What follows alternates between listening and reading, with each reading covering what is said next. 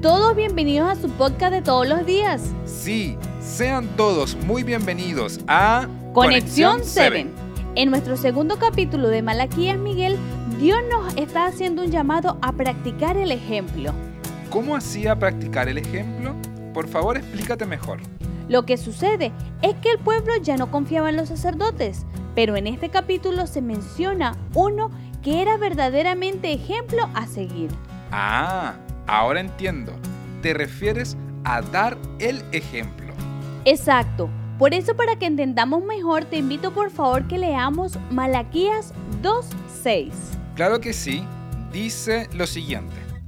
La ley de verdad estuvo en su boca e iniquidad no fue hallada en sus labios.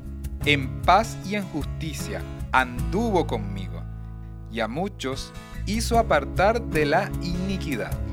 ¿Entendiste Miguel lo que te quería decir anteriormente? Por supuesto que sí. La Biblia me lo aclara muy pero muy bien lo que Dios nos está diciendo. Pero aclárame una duda.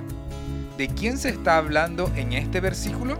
En este versículo se nos habla del sacerdote, recordando que el sacerdote fiel fue íntegro de labios e hizo apartarse de los pecados a muchos.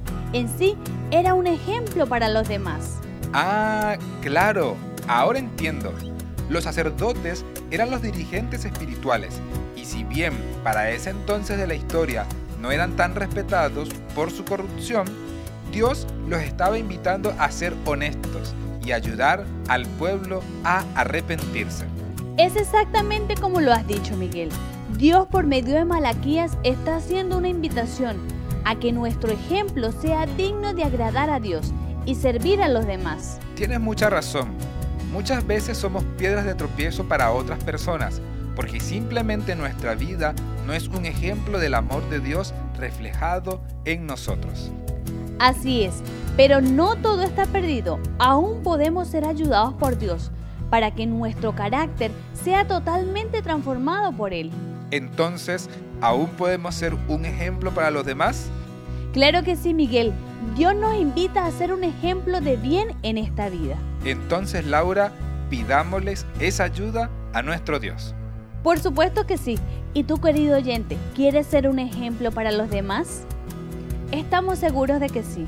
Por eso, de esta forma muy reverente, nos gustaría invitarte a orar.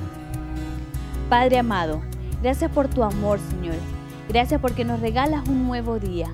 Hoy queremos, Señor, pedirte que nos ayudes a cambiar nuestro carácter. Moldea nuestra vida a tu imagen, Señor, y ayúdanos a ser un ejemplo para todas las personas de este mundo, que puedan ver en nosotros el reflejo de ti, Señor. Acompáñanos en este día. En Jesús. Amén. Amén.